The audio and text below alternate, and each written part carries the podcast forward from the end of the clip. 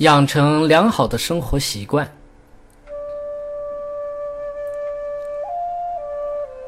人们常说“一寸光阴一寸金，寸金难买寸光阴”，也经常说“少壮不努力，老大徒伤悲”等，说明良好的生活习惯都要围绕着谨慎的对待、珍惜时间上。只有正确的把握好时间上的作息，将宝贵的时间完全利用好。让我们把握好一分一秒，学会做人和修行，到老的时候，我们就不会后悔。怎样养成良好的生活习惯呢？围绕着珍惜时间的理念，做任何事情都要懂得遵循作息时间，遵循做事的次序，遵循统筹安排。一切都养成良好的习惯，我们的生活就会变得有条不紊、井然有序，不纷杂混乱。如此，就说明养成了良好的生活习惯。一年之计在于春，一天之计在于晨。由于一日难再晨。养成早起的好习惯是很重要的。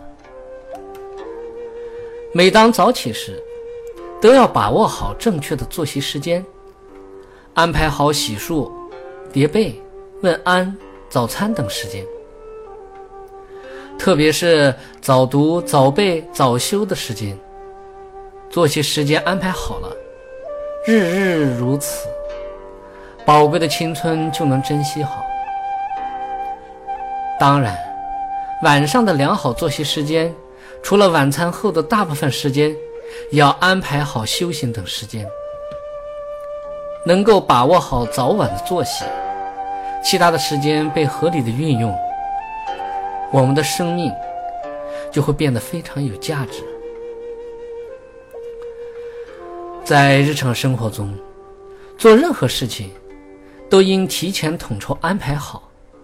然后按照前后次序，先后去做。比如穿衣戴帽要懂得整洁、端正，先将衣服穿好，用手把它调整整齐，然后将衣服扣子扣好。如果穿袜穿鞋，先将袜子穿平整，鞋带系紧，避免邋遢。最后，如果要想戴帽子，应将帽子端正的戴到头上。如此一切穿着以稳重端庄的规范，我们会做的井井有条，既不浪费时间，又会做得很好。同理类推，要脱去衣帽鞋袜时，不要随便乱丢，而应将它们放到固定的位置，避免发生脏乱，下次难找。